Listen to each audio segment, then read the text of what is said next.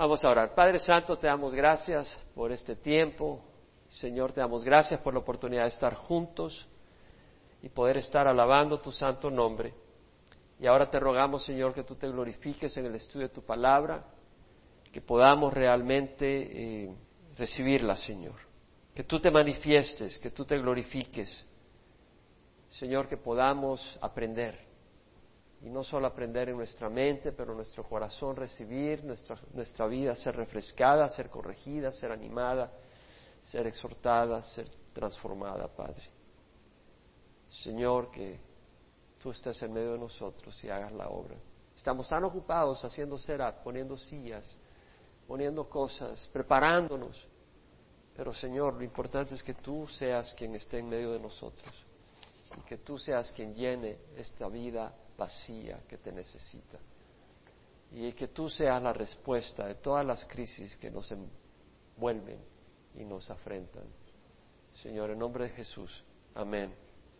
Bueno, estamos estudiando el libro de Zacarías, del profeta Zacarías, y ahora nos toca el capítulo 3.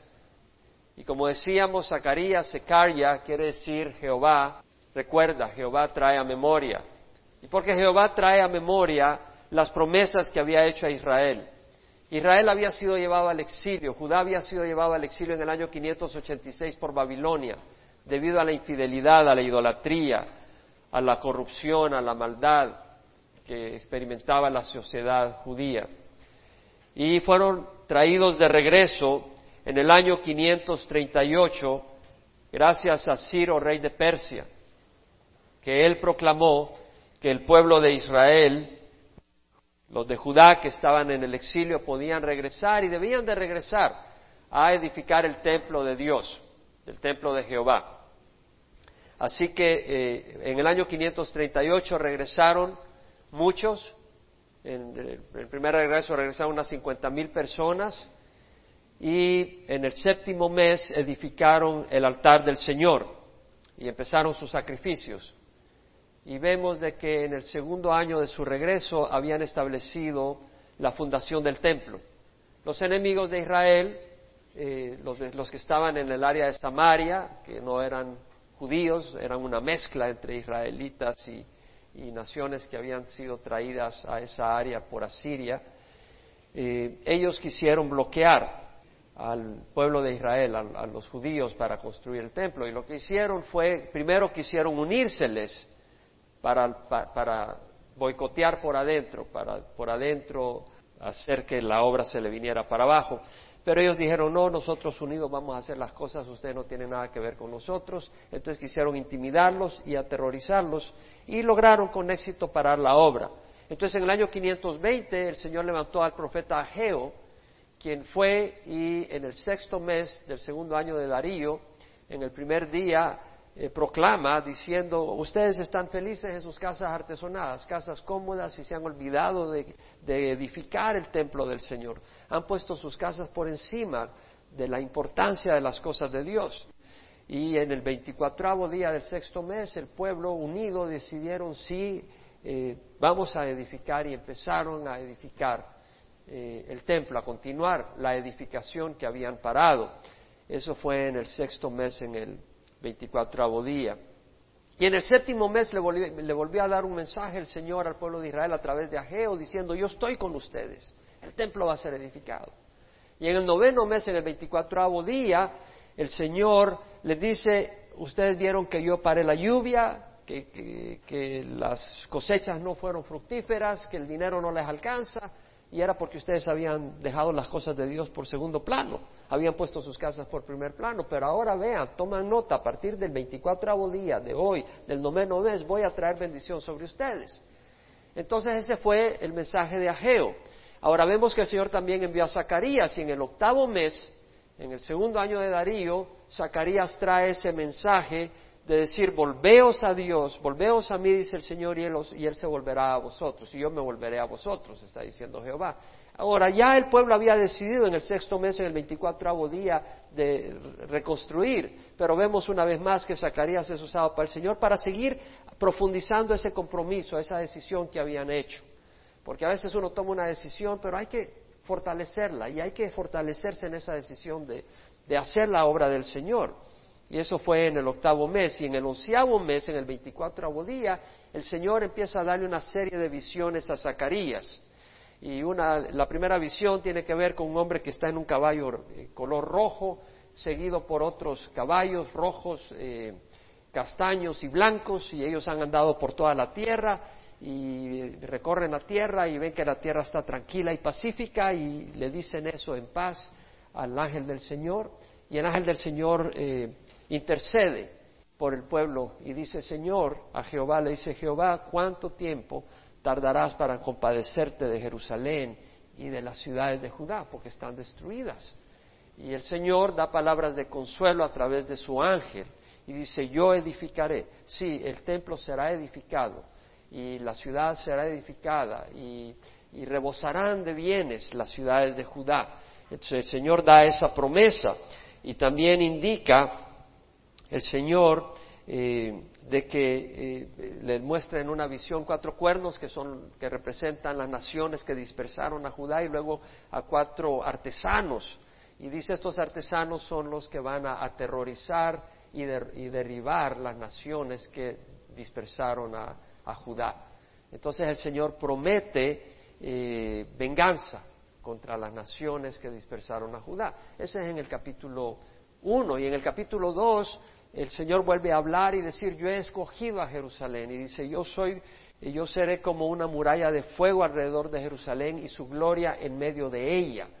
Eh, y dice, eh, yo habitaré en medio de Jerusalén. Entonces vemos de que el Señor en el capítulo 1 y el capítulo 2 de Zacarías está hablando de que Dios va a restaurar físicamente la nación, va a, va a levantar el templo, va a edificar las ciudades eh, va a ser prosperado. Y en el capítulo 3 tenemos una tremenda visión, que es en el mismo año, en el, segundo año de Darío, es en el onceavo mes, en el 24 día, esa misma noche tiene esta visión. Y vemos que dice, entonces me mostró al sumo sacerdote Josué que estaba delante del ángel del Señor y Satanás estaba a su derecha para acusarlo.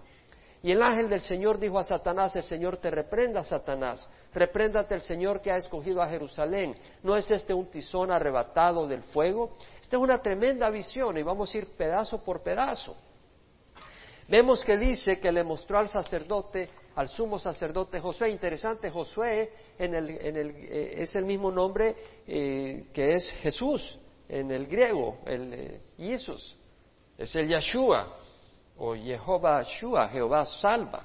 Jehová es salvación. Entonces dice, me mostró el sumo sacerdote Josué que estaba delante del ángel del Señor. Ahora este, este es el sacerdote José, este no es el Josué que entró al pueblo de Israel a la tierra prometida, esto es mucho después.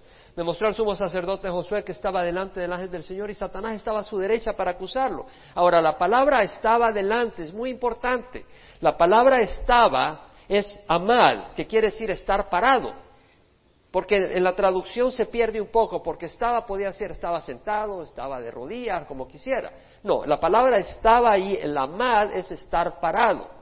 Y la palabra delante es panim, que quiere decir rostro, presencia, enfrente, en la presencia. Entonces, cuando tienes las dos palabras, amad panim, quiere decir estar parado enfrente de alguien para su servicio.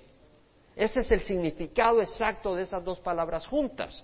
Por lo tanto, en Génesis 41, 46 leemos que cuando José, eh, uno de los hijos de Jacob, que, fue eh, el, gran eh, siervo y, con gran poder ahí en, Egipto, después de Faraón era el más poderoso, cuando José tenía 30 años, cuando se presentó ante Faraón, Amad Panim, cuando se presentó antes, cuando estuvo parado enfrente ante el rostro del Faraón, rey de Egipto, y salió José de la presencia de Faraón y recorrió toda la tierra de Egipto. Lo que quiere decir es cuando estaba sirviendo como el segundo en poder en todo el imperio.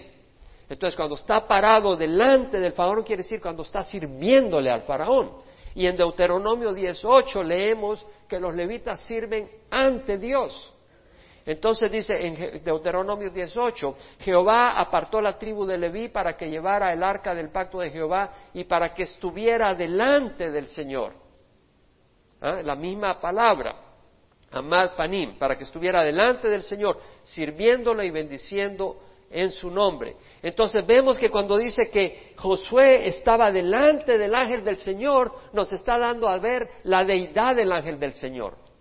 Porque Josué es un sumo sacerdote y el sumo sacerdote está delante, ministrando delante de Dios.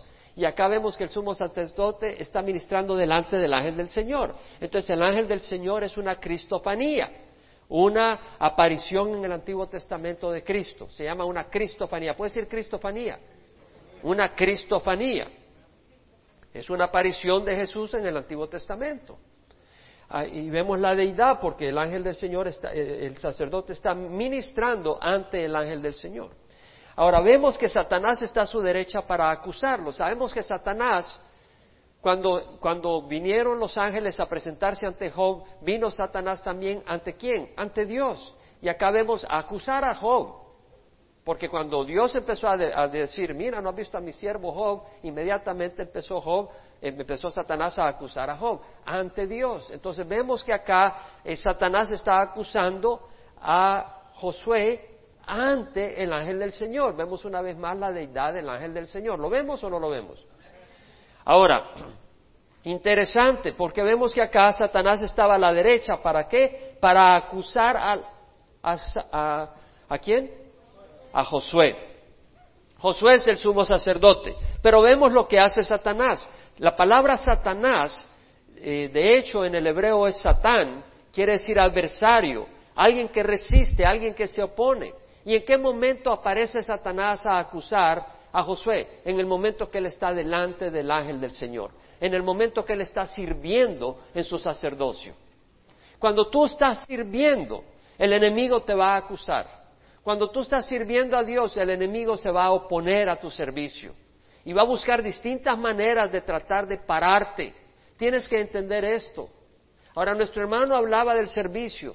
Yo creo que nosotros creemos para traer, hemos sido creados para traerle gloria a Dios. Para eso hemos sido creados. Y una manera de traerle gloria a Dios es a través de nuestro servicio. Pero primero tiene que haber un corazón agradable a Dios.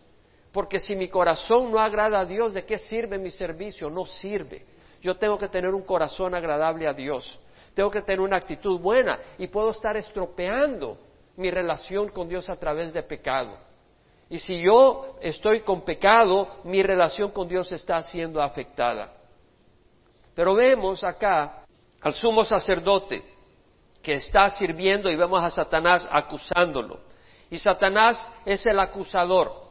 Si vamos al libro de Apocalipsis, al capítulo 12, versículo 6, tenemos esa revelación a Juan el apóstol y vemos que hace referencia a la mujer, es decir, a Israel que da a luz a Jesús.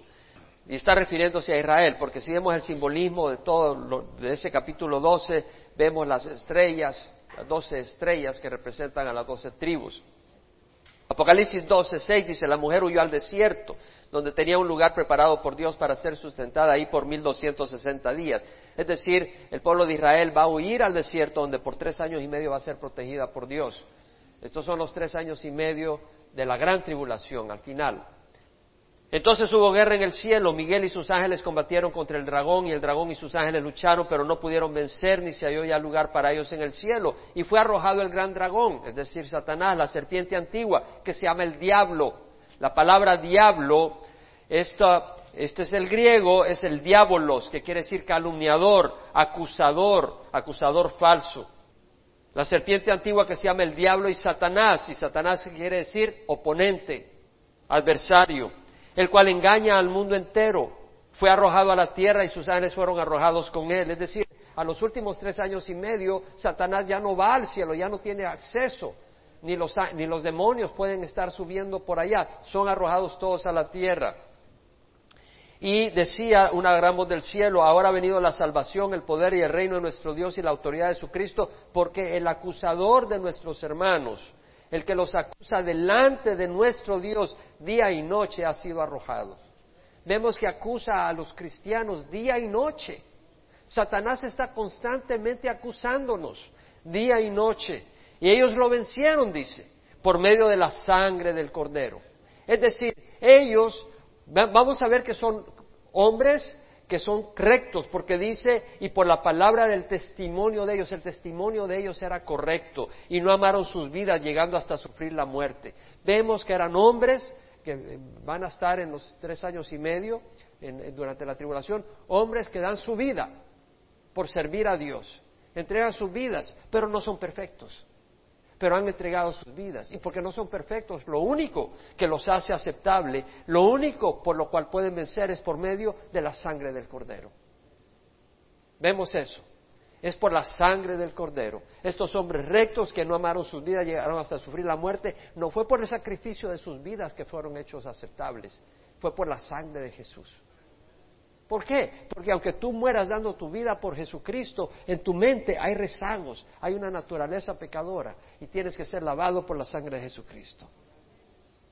Es tan importante, pero vemos el acusador de nuestros hermanos. Te quiero decir algo, cuando Satanás habla de Dios, él es un calumniador. Cuando Satanás habla de Dios, lo acusa falsamente ante nosotros. Cuando Satanás nos habla de Dios, porque nos habla de Dios, ¿no le habló de Dios a Adán y a Eva? No le dijo a Eva, con que Dios ha dicho que no puedes comer de ningún fruto del árbol del paraíso. No, podemos comer de todos los frutos menos del árbol del conocimiento del bien y el mal. No, el día que comas de él no, porque el día que comamos y comemos vamos a morir. No, el día que comas de ese fruto vas a ser como Dios conociendo el bien y el mal. Entonces vemos que calumnia, engaña, miente. Y Satanás nos miente a nosotros de Dios, nos dice que Dios no nos ama. ¿Quién de ustedes a veces se siente que Dios tal vez se ha olvidado de ti? No te, atreves a levantar la mano. Pero yo sé que en tu corazón muchas veces sientes que Dios se ha olvidado de ti. Tal vez no lo dices, pero lo sientes. Porque hay una voz satánica que dice Dios se ha olvidado de ti. Tal vez estás pasando una crisis. que Dios te ha rechazado. Que Dios no te ha escogido. Que Dios está enojado con nosotros. Que es en vano servirle. Que Dios no existe. Dios no existe, ¿cómo sabes que existe? Y si Dios fuera justo, ¿por qué mueren niños inocentes? Si Dios fuera justo, ¿por qué guerras? Constantemente atacándonos en contra de Dios. ¿Por qué las injusticias si Dios es bueno? ¿Cómo sabes que Dios es bueno? Mira toda la maldad que hay. ¿Por qué permite Dios esto si te ama? Dios acusa constante, Dios es acusado constantemente por Satanás ante la humanidad. Entonces nosotros tenemos que tener cuidado. No le creamos a Satanás cuando nos habla. Él es el mentiroso y padre de la mentira. En Juan 8:44 dice que el diablo fue un homicida desde el principio y no se ha mantenido en la verdad porque no hay verdad en él. Cuando habla mentira, habla de su propia naturaleza porque es mentiroso y el padre de la mentira. Son las palabras de Jesús sobre el diablo. Él es el padre de la mentira. ¿Cómo sabes tú cuando es Satanás el que está hablándote? ¿Sabes cuándo? Cuando lo que tú tienes en tu mente es contrario a la palabra de Dios.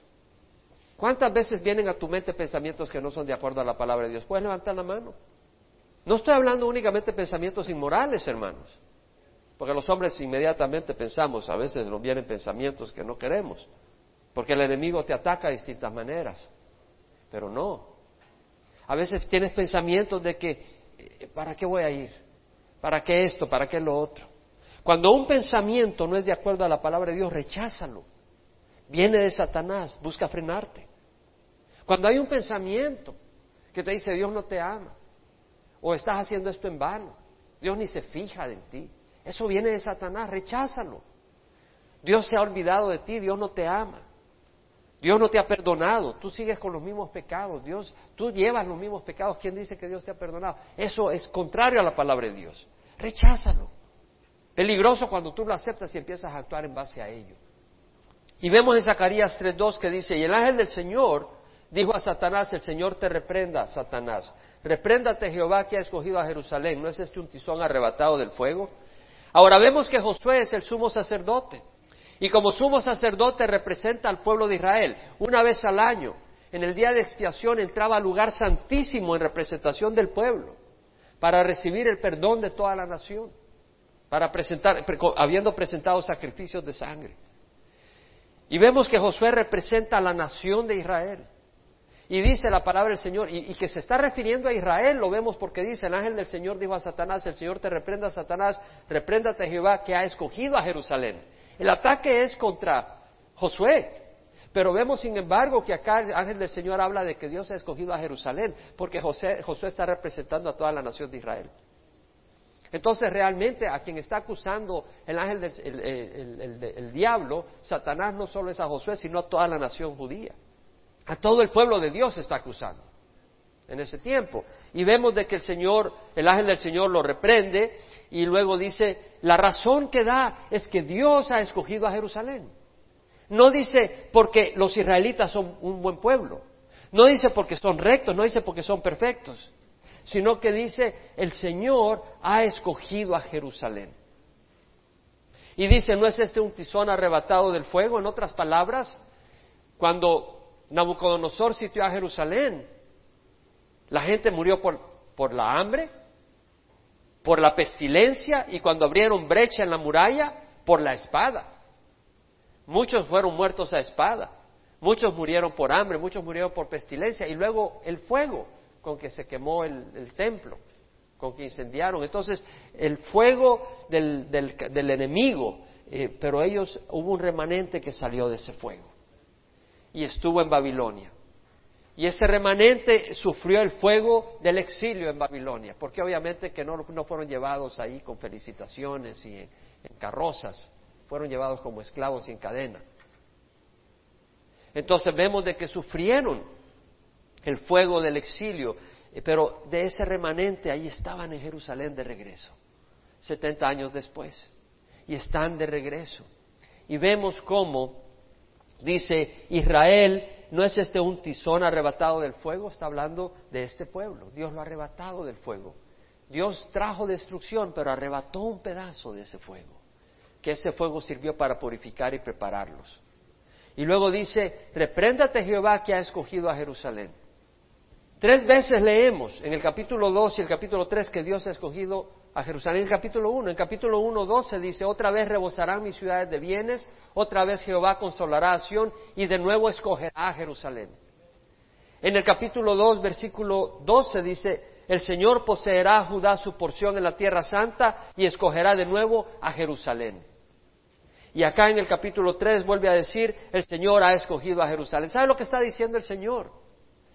Satanás está acusando al pueblo pero el Señor dice, pero yo lo he escogido. Así de sencillo. Ahora, el Señor es un Dios justo y Satanás pudiera responderle a Dios, tú no tienes derecho a escoger. Él puede escoger a quien quiera, a quien le dé la gana. Lo que es importante, porque Él es justo, Él tiene que pagar el precio. Y Él lo paga en la cruz. Él paga en la cruz. Entonces Satanás no lo puede decir ni pío. Él lo paga en la cruz. Entonces Él escoge a quien escoge. Y Él ha escogido a Jerusalén. Por supuesto que aquellos que se volvieron idólatras, Dios los castigó. Y fueron destruidos. Pero la nación perseveró. La nación continuó. El pueblo continuó porque no ha desaparecido aún ahora, hoy en día. Porque Dios ha escogido a Israel. Y vemos que el pueblo ha regresado a Israel a la tierra prometida. Dios prometió eso. Y sabemos que en los últimos días se van a arrepentir. Pero Dios ha escogido. Y nosotros también somos escogidos de Dios. En Romanos 8:33 dice la palabra del Señor, ¿quién acusará a los escogidos de Dios? Dios es el que justifica. ¿Quién es el que condena? Cristo Jesús es el que murió, más aún el que resucitó, el que está a la diestra del Padre, el que intercede por nosotros. Entonces, nosotros somos escogidos de Dios. Y si somos escogidos de Dios, Satanás no puede hacer nada contra nosotros, porque Dios nos ha escogido. Si Dios te ha escogido a ti, ya perdió el enemigo. Dios nos ha escogido. Vemos que acá está el ángel del Señor reprendiendo a Satanás. Y no le dice, es que las obras de Josué, es que el pueblo es perfecto. No, dice, yo lo he escogido, punto y Dios nos ha escogido. Dice la palabra del Señor, todo lo que el Padre me da, viene a mí. Todo lo que el Padre ha escogido, viene a mí. Y el que viene a mí, de ninguna manera lo echaré afuera. ¿Quién de ustedes es escogido de Dios? Todo el que ha venido a Dios. Si tú has venido a Dios, tú eres escogido de Dios. Y todo lo que el Padre me da viene a mí. El que viene a mí de ninguna manera lo echaré afuera, dice la palabra del Señor. En Colosenses leemos como, como escogidos de Dios, 3.12, dice, como escogidos de Dios, santos y amados, revestidos de tierna compasión, bondad, humildad, mansedumbre y paciencia, como escogidos de Dios. Somos escogidos de Dios. Ahora, en el versículo 3 al 5, vemos una revelación tremenda. Vemos que dice que Josué estaba vestido de ropas sucias en pie delante del ángel. Y éste habló y dijo a los que estaban delante de él, quitadle las ropas sucias. Y a él le dijo, mira, he quitado de ti tu iniquidad y te vestiré de ropas de gala. Después dijo que le pongan un turbante limpio en la cabeza. Y le pusieron un turbante limpio en la cabeza y le vistieron con ropas de gala y el ángel de Jehová estaba ahí. Josué estaba vestido de ropas sucias. Una vez más, Josué representa al pueblo de Dios ante Dios. Y estaba vestido de ropas sucias. Varias cosas acá. Número uno, el ángel le dice, quitadle las ropas sucias. Es Dios quien da la orden de que le quiten las ropas sucias a su pueblo. Es Dios el quien dice, quítenle esas ropas mugrosas. De hecho, la palabra sucia Ropa sucia acá es so, que quiere decir extremadamente sucia. Quiere decir puercas, ropas cochinas, ropas mugrientas, ropas inmundas, ropas asquerosas, repugnantes. Algunos comentaristas la interpretan como ropas contaminadas con excremento humano. A eso se refiere en el hebreo. ¿Cuáles son las ropas sucias que llevaba Josué? Como cualquier ser humano, malos pensamientos que han contaminado su vida. Impaciencia, acciones que no han honrado a Dios, omisiones que no han honrado a Dios, palabras que salieron de la boca que no debieron haber salido. ¿Quién de nosotros puede decir, ahí estoy yo? Entonces, con ropas sucias, pero es Dios quien ordena que le quite las ropas sucias. Dice, quítale las ropas sucias. Es una orden. Y él le dijo, mira, he quitado de ti tu iniquidad. La palabra iniquidad, avon, quiere decir perversidad, depravación, la culpa. La culpa por la inmoralidad que traías, por la bajeza, la maldad, la corrupción moral, el vicio que te contaminaba. Dice el Señor, yo te he quitado todo esto para vestirte de ropas de gala. La palabra ropas de gala, mahal atzah, quiere decir una ropa costosa, un vestido especial. Es Dios que te limpia de las ropas sucias y te viste de una ropa especial.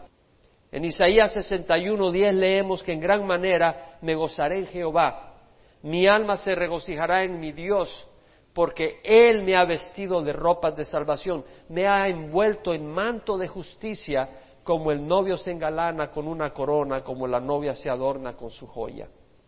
Es Dios.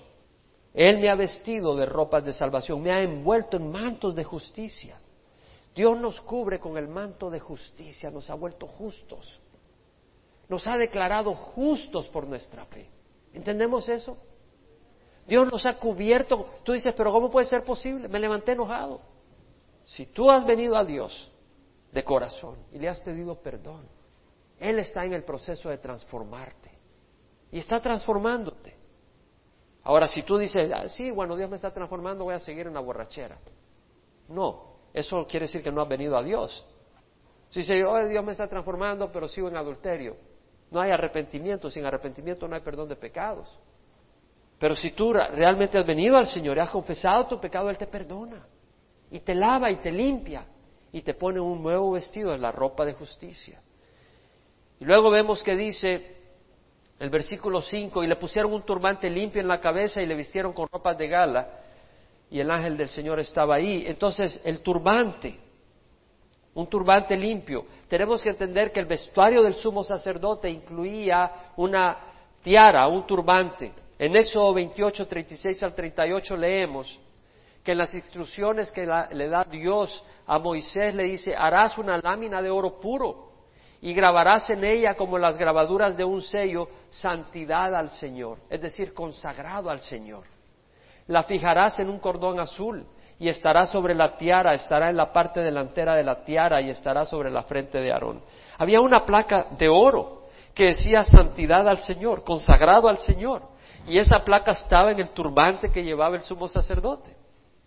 En otras palabras, estaba diciendo que el sumo sacerdote, que representaba al pueblo de Israel, estaba consagrado a Dios. Y qué interesante que dice, pónganle un turbante limpio. Es el Señor el que consagra nuestras mentes. Nuestras mentes como sacerdotes que somos de Dios están consagradas a Dios. Dios es el que nos consagra. Y en Romanos 12, 1, 2 dice, por consiguiente, hermanos, os ruego por la misericordia de Dios que presentéis vuestros cuerpos como sacrificios vivos y santos aceptables a Dios, que es vuestro culto razonal. Y no seáis moldeados por este mundo, sino transformados mediante la renovación de vuestra mente, para que verifiquéis cuál es la voluntad de Dios, lo que es bueno, aceptable y perfecto. O sea, transformados mediante la renovación de vuestra mente. ¿Cómo? Por la palabra de Dios. Entonces nuestra mente debe estar consagrada a Dios. ¿Cómo la consagras a Dios? Estudiando la palabra de Dios, meditando la palabra de Dios. Cuando viene un pensamiento que no es de Dios, recházalo y llena tu mente con la palabra de Dios. Cuando viene a tu mente una persona que te ha hecho daño, ora por esa persona. Porque viene a tu mente para formar en ti amargura y enojo. Dile, Señor, ayúdame. Y que el Señor ponga en tu mente esa palabra y ese espíritu para orar por esa persona. De esa manera tenemos que actuar. Nuestras mentes deben estar consagradas para el Señor. Cuando te quiere atacar el enemigo con alguna imagen o alguna persona, te quiere decir algo y motivar tu mente a pensar inmoralidad, elimínala. Empieza a pensar en la palabra de Dios. Tú tienes esa libertad. Hemos sido libertados en Cristo Jesús para no obedecer la carne, sino servir al Espíritu. Si en verdad el Espíritu de Dios habita en ti, y si somos hijos de Dios, el Espíritu de Dios habita en nosotros. Entonces vemos que Dios consagra nuestra mente. Dios no solo consagra nuestra mente, Dios es quien sana nuestra mente. En el Salmo 23 leemos, has puesto mesa delante de mí en presencia de mis enemigos. Has ungido mi cabeza con aceite, el aceite representa al Espíritu Santo. Y el Señor nos ha dado su Espíritu Santo para sanar nuestra mente. El Señor es el que nos sana. Dice la palabra en primera de Pedro 2.24, Él mismo llevó nuestros pecados en su cuerpo sobre la cruz, a fin de que muramos al pecado y vivamos a la justicia, porque por sus heridas hemos sido sanados. El Señor sana nuestra mente. El Señor sana nuestra mente por medio de su palabra. Y vemos ahora en el versículo 6 al 7 una exhortación. Dice que el ángel del Señor amonestó a Josué diciendo, así dice Jehová de los ejércitos, si anda en mis caminos y si guardas mis ordenanzas, también tú gobernarás mi casa. Además tendrás a tu cargo mis atrios y te daré libre acceso entre estos que están aquí. Vemos que hay una condición. El Señor le está dando una condición a Josué. Si andas en mis caminos, el Señor nos limpia, pero no para que nos volvamos a tirar al lodo. Si vamos a servir, porque vemos que le va a dar autoridad a Josué de gobernar su casa y tener a su cargo los atrios. Su casa se está refiriendo al templo. En otras palabras, le dice, vas a estar sirviéndome, vas a ser mi siervo. En el templo vas a estar a cargo de los atrios del templo. Pero para poder servirme tienes que estar en mis caminos y guardar mis ordenanzas. Si nosotros queremos servir, hay necesidad de siervos. Pero si queremos servir, tenemos que caminar en los caminos del Señor. Y esos caminos implican caminar en humildad, mi hermano. Porque muchas personas dicen queremos servir, pero vienen con arrogancia. Tú no puedes caminar si traes un corazón arrogante. Tú no puedes servir al Señor si tienes un corazón de odio a tus hermanos. ¿Cómo puedes servir al Señor si odias a tus hermanos? No puede ser así. Tienes que amar a la gente. Tienes que amar a la congregación. Si tú quieres servir en la congregación, tienes que amar a Dios y tienes que amar al pueblo de Dios. Porque ¿cómo vas a servir al pueblo de Dios si no les amas? Sinceramente de corazón. El amor es tan importante. Y vemos de que esa, esa condición de andar en el camino y guardar las ordenanzas permite que sirvan y le da acceso, porque luego dice, tendrás a tu cargo mis atros y te daré el libre acceso entre estos que están aquí. ¿Quiénes son los que están aquí? Son los mismos que le quitaron las ropas sucias por orden del ángel del Señor. Eran los ángeles que están delante del ángel del Señor sirviendo al ángel del Señor y a la humanidad. Te daré libre acceso entre estos que están aquí. Ahora vemos en el versículo 8, 9 una revelación, porque dice, escucha ahora Josué sumo sacerdote, tú y tus compañeros que se sientan ante de ti. Ahora está hablando de los compañeros de Josué que se sientan ante él, él era sumo sacerdote. ¿Quiénes se sentaban ante él? Los demás sacerdotes. Entonces le está hablando a José y a los demás sacerdotes. Y le dice, son hombres de presagio. Josué y los sacerdotes eran hombres de presagio. ¿Quién está representando? Está representando a la nación de Israel.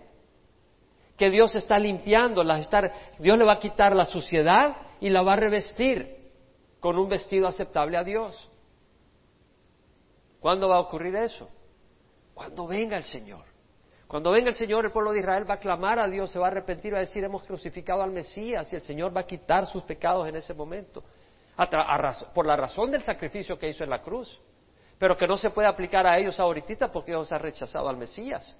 Pero cuando reconozcan al Mesías, cuando venga Jesucristo, en ese momento va a haber una sanidad de la nación de Israel y van a ser lavados de su pecado. Entonces vemos de que aquí Josué y los sacerdotes están representando al pueblo de Israel que un día van a ser lavados de su inmundicia. Entonces, hablando de eso, va a hacer referencia ahora a aquel que causa que puedan ser lavados de su inmundicia. ¿Quién es Él? Jesucristo. Entonces dice aquí, yo voy a traer, cuando dice son hombres de presagio, está hablando, son símbolos de algo futuro. Un presagio es algo que va a ocurrir. Un presagio, las nubes oscuras, son presagio de que viene lluvia. Ellos son un presagio de lo que viene. Y ahora acá está diciendo, he aquí yo voy a traer a mi siervo el renuevo, porque he aquí la piedra que he puesto delante de Josué, sobre esta única piedra hay siete ojos. He aquí yo grabaré una inscripción en ella, declara Jehová de los ejércitos, y quitaré la iniquidad de esta tierra en un solo día. Quitará la iniquidad de Israel en un solo día cuando el Señor venga. Él ya pagó por eso con la sangre en la cruz. Y cuando venga, cuando ellos estén arrepentidos, se aplica toda esa perdón a ellos. Y ahora cualquier judío que se arrepienta. Pero como nación ellos han rechazado al Señor. Entonces vemos acá que hace referencia al Mesías con tres nombres. Siervo, renuevo y roca, piedra. Entonces veamos número uno. Jesús es el siervo de Dios y es mencionado como siervo en varios lugares en el Antiguo Testamento. Algunas personas están muy contentas de venir a la iglesia, pero cuando dicen siervo, eso no es para mí. Yo quiero ser servido. Siervo no. Es un problema porque no tienes el Espíritu de Dios, porque el Espíritu de Dios nos da un corazón de siervo, nos da un espíritu de servicio. En Isaías 42.1 tenemos esa profecía del siervo. He aquí mi siervo, a quien yo sostengo, mi escogido, en quien mi alma se complace, he puesto mi espíritu sobre él. Él traerá justicia a las naciones. ¿De quién está hablando? De Jesús. No clamará ni alzará su voz, ni hará oír su voz en la calle, no quebrará la caña cascada, ni apagará el pabilo mortecino. La caña cascada, es decir, es una, es una caña, cañita que está medio quebrada. No la va a destruir, no la quebrará, no la terminará de quebrar ni apagará el pabilo mortecino, es decir, la, mecha humeante. la va a soplar para que agarre fuego en vez de apagarla. En vez de aplastarla, decir no sirve, le va a soplar para darle fuego. No apagará el pabilo mortecino, con fidelidad traerá justicia, no se desanimará ni desfallecerá hasta que haya establecido en la tierra la justicia, y su ley esperarán las costas. En Isaías 49, versículos 5 y 6, Ahora así dice Jehová, el que me transformó desde el seno materno para ser su siervo, para hacer que Jacob vuelva a él y que Israel se reúna con él. Porque honrado soy a los ojos de Jehová, y mi Dios ha sido mi fortaleza. Dice él, poca cosa es que tú seas mi siervo, para levantar las tribus de Jacob y para restaurar a los que quedaron de Israel. También te haré luz de las naciones, para que mi salvación alcance hasta los confines de la tierra nuestro Señor Jesús, siervo y luz de las naciones. Isaías 52, versículo 13. He aquí mi siervo prosperará. Será enaltecido, levantado y en gran manera exaltado, de la manera que muchos se asombraron de ti. Así fue desfigurada su apariencia más que la de cualquier hombre, y su aspecto más que el de los hijos de los hombres. El Señor fue desfigurado por nosotros. El Señor es siervo. Hermanos, Jesús fue el siervo obediente que vino a hacer la voluntad de Dios. Toda la voluntad de Dios de acuerdo a la manera de Dios. Y nosotros no somos superiores a Jesús. Jesús mismo dijo a los apóstoles, sabéis que los gobernantes de los gentiles se enseñorean de ellos y los grandes ejercen autoridad sobre ellos. No ha de ser así entre vosotros. El que quiere entre vosotros ser grande será vuestro servidor y el que quiera ser el primero será vuestro siervo. Así como el Hijo del Hombre que no vino para ser servido, sino para servir y dar su vida en rescate para muchos. Hermanos, debemos, eh, nuestro propósito es amar a Dios y una manera de amarle sirviéndole. Pero esto solo lo puede trabajar el Señor en tu corazón, porque tú no vas a servir a otros si no es que Dios te toca el corazón. ¿Has alguna vez servido de mala gana? Levanta la mano. No está hablando a Dios, a quien sea, pero ¿no has servido alguna vez de mala? No me digas que una vez tu hijo te dice, tu papá te dice cuando eras niño, mira, ve a limpiar la mesa. yo no quiero limpiar la mesa. Ve, arregla tu cuarto. Yo no quiero arreglar mi cuarto. Haces las cosas de mala ganas. ¿Y cómo las haces? De mala ganas. Por eso aquí en la iglesia, si tú no quieres hacer algo, por favor no lo hagas. Porque, no, yo no quiero hacer eso. Vienes de mala gana y lo muestras en tu cara. Pero cuando sirves al Señor de corazón se nota. Jesús, además de ser siervo, Él es el renuevo. La palabra quiere decir un renuevo, un retoño, una rama que sale. Y Jesús es el renuevo, es la rama, la rama nueva que brota del árbol de David. Eh, Jeremías 23, 5 dice, he aquí vienen días, declara Jehová, en que levantaré a David un renuevo justo. Él es la rama justa del árbol de David. ¿Cuántas ramas salieron de David? Salieron muchas ramas perversas, no muchos reyes de David que fueron pura mala cosa, pero aquí viene un renuevo justo, un renuevo justo. Y él reinará como rey, actuará sabiamente y practicará, el derecho y la justicia en la tierra. Y luego vemos que Jesús es la piedra. Mira en Zacarías, en Zacarías 3, dice, he aquí la piedra que he puesto delante de Josué ¿Quién estaba, ante quién estaba Josué? Ante el ángel del Señor, ¿verdad? ¿Se da cuenta? ¿Se da cuenta cómo todo coincide? Y está ante la, y dice, he aquí la piedra que he puesto delante de Josué. ¿Qué dice sobre esta única piedra? Hay siete ojos. He aquí yo grabaré una inscripción en ella, declara Jehová de los ejércitos, y quitaré la iniquidad de esta tierra en un solo día. Única piedra. Jesús es la piedra angular de su iglesia y es una piedra de tropiezo para los incrédulos. En primera de Pedro 2, 6 al 8 dice, he aquí, pongo en Sion una piedra escogida, una preciosa piedra angular, y el que crea en él no será avergonzado. He aquí pongo en Sion una piedra escogida, es una piedra escogida, es una preciosa piedra angular. Hermano, ninguna otra piedra es preciosa como Jesús. He aquí pongo en Sion una piedra escogida, una preciosa piedra angular, y el que crea en él no será avergonzado. ¿Has oído eso? ¿Lo crees? Acuérdate cuando está siendo bombardeado. El que crea en él no será avergonzado. Este precioso valor es pues para vosotros los que creéis, pero para los que no creen, la piedra que desecharon los constructores se convirtió en la piedra angular y piedra de tropiezo y roca de escándalo.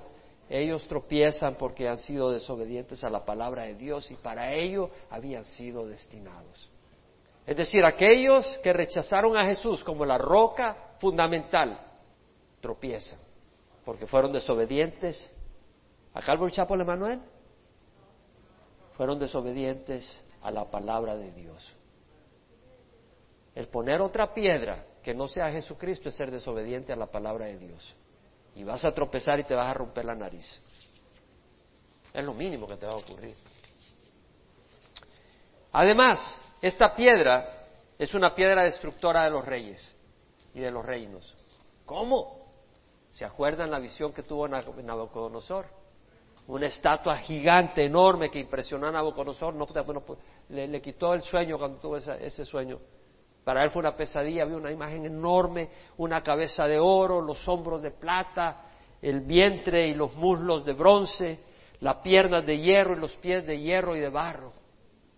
Y entonces sale una piedra cortada no con manos humanas y sale rodando y le, golpea como quien tira la pelota en bowling cuando uno está boleando ahí, boliche, y tira, tira esta, esta gran figura, la tira al suelo y la desmenuza y vemos que el hierro, el bronce, la plata, el oro sale como el tamo y es enviado por el aire por todos lados. Esta piedra se vuelve en una piedra gigante que llena toda la tierra. ¿Quién era la piedra? Jesucristo que viene al final de los tiempos y destruye todo reino humano y Él establece su propio reino. Jesús es esa piedra. Y también Jesús es la peña en Horeb.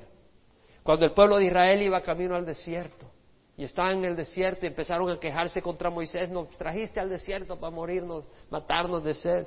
Y Señor le dice, vete a Oreb, a la peña que está en Oreb y golpéala. He aquí yo, yo, estaré delante de ti sobre la peña en Oreb y golpearás la peña y saldrá agua de ella para que bebe el pueblo. Y el Señor golpeó a la peña en Oreb. Y el Señor golpeó a Jesucristo en la cruz para que saliera agua de vida para nosotros. Y luego dice que grabará una inscripción, grabaré una inscripción en ella. En el libro de Apocalipsis capítulo 19 leemos que el Señor tiene un nombre que nadie conoce, inscrito en él, puesto en él. Ahora dice eh, Zacarías 3, 9, y quitaré la iniquidad de esta tierra en un solo día, cuando el Señor venga. Él ya pagó en un día por toda la iniquidad, pero no se le ha aplicado a la nación de Israel, porque son incrédulos pero Dios está tratando con ellos y va a tratarlos en el fuego, en la tribulación. Y ahí van a arrepentirse, van a decir, hemos rechazado, hemos rechazado, Señor, ven, Señor, ven. Y cuando vengan y vean venir al Señor, van a decir, perdónanos, Señor, y vean las señales en su mano de la crucifixión. Van a decir, ¿qué hemos hecho? Y se van a arrepentir. Y ahí va a ser lavado el pueblo de Israel. Gloria a Dios, el plan de Dios. Entonces el capítulo 3, versículo 10 termina esta parte de esta visión donde dice, aquel día declara Jehová de los ejércitos, convidiaréis cada uno a su prójimo bajo su parra y bajo su higuera. En otras palabras, va a haber gran celebración. Vamos a pararnos y vamos a orar. Vamos a cerrar los ojos, hermanos. Realmente, hermanos, tenemos razón para amanecer y venir a darle gracias a Dios.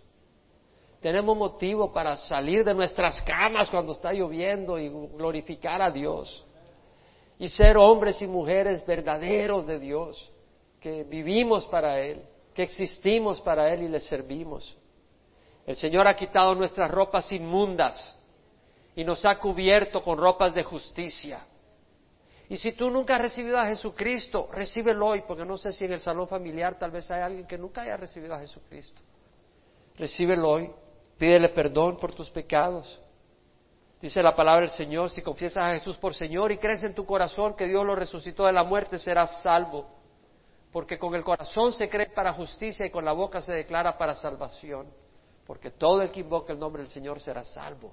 Y todos los que creen en Él no serán avergonzados. Entonces tú ahí pídele al Señor perdón y dile, Señor, entra a mi vida a guiarme y a reinar como mi Señor y mi Salvador. Y Él lo hace. Él dice, yo estoy a la puerta y toco. Si alguno escucha y abre la puerta, yo entraré y cenaré con él y él conmigo. El Señor quiere entrar a guiar tu vida, pero tú tienes que recibirlo para que Él conduzca tu vida, no decir, yo quiero que me salves, pero yo voy a hacer vivir mi vida a mi manera. Eso no existe. Dios no entra así. Dios entra si tu corazón está quebrantado y dice, Señor, yo quiero que tú entres a guiar mi vida.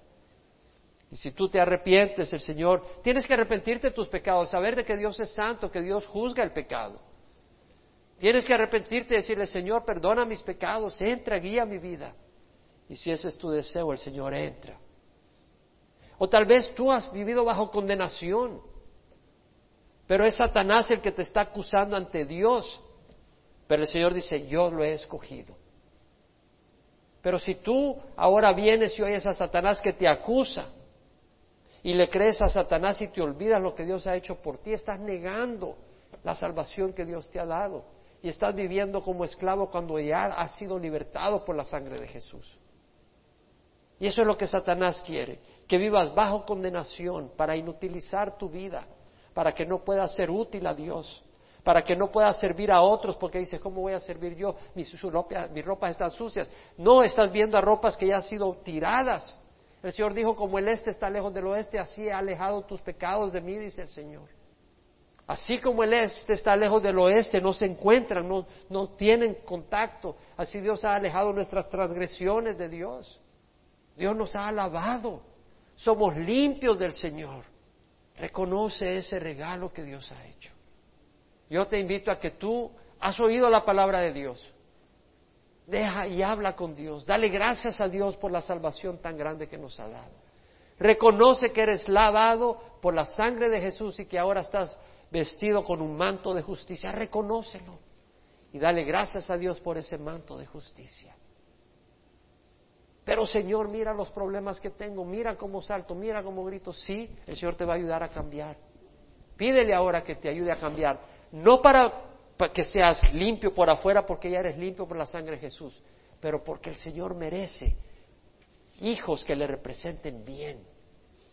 Y una manera de traerle gloria a Dios es siendo un hombre o una mujer de Dios que camina en rectitud, que habla cosas rectas, que piensa pensamientos rectos y que obra obras rectas. Es tan fácil. Ese es tu deseo, enamorarnos de ti. Porque tú estás enamorado de nosotros, Padre. Porque eres bueno. Porque sabes lo que vas a hacer al final de toda tu obra. Cómo la vas a completar. Por eso nos llaman la novia, a la iglesia la novia. Y nosotros somos tu iglesia, Señor. Padre, nos has dado tanto. Nos has dado tu palabra, nos has dado salvación. Nos has dado razón para vivir y razón para caminar y nos has dado tu luz para caminar rectamente. Y, Señor, qué privilegio que nos llamas a ser como tú y nos das el poder de hacerlo por el poder de tu Espíritu. Señor, ahora te ruego que vayas con cada uno de nosotros, que seamos siervos y siervas tuyos entregados a ti, viviendo para ti, y que realmente en estas fechas, Señor, no sean los regalos los que caractericen nuestra Navidad, pero nuestro amor por ti y tu presencia. Y que podamos compartir ese amor con otros, ya sea con regalos o como sea, pero que sea Jesús el que motiva, sea Jesús el que proclamemos. Te rogamos por nuestros vecinos. Este es tiempo para tocar puertas a nuestros vecinos, llevarle algún tamalito, llevar algún versículo, llevar alguna Biblia y decirles, hoy en esta Navidad quiero que sepas que estoy orando por ti, que estoy por ti, que te estoy buscando que Dios te bendiga. Señor, que podamos ser esos instrumentos tuyos, porque tú quieres, para eso viniste, para rescatar a la humanidad. Y nosotros debemos de ir y tocar puertas y llamar a otros que te vengan a conocer. Sea glorificado, Padre. En nombre de Jesús te damos gracias por este tiempo. Amén.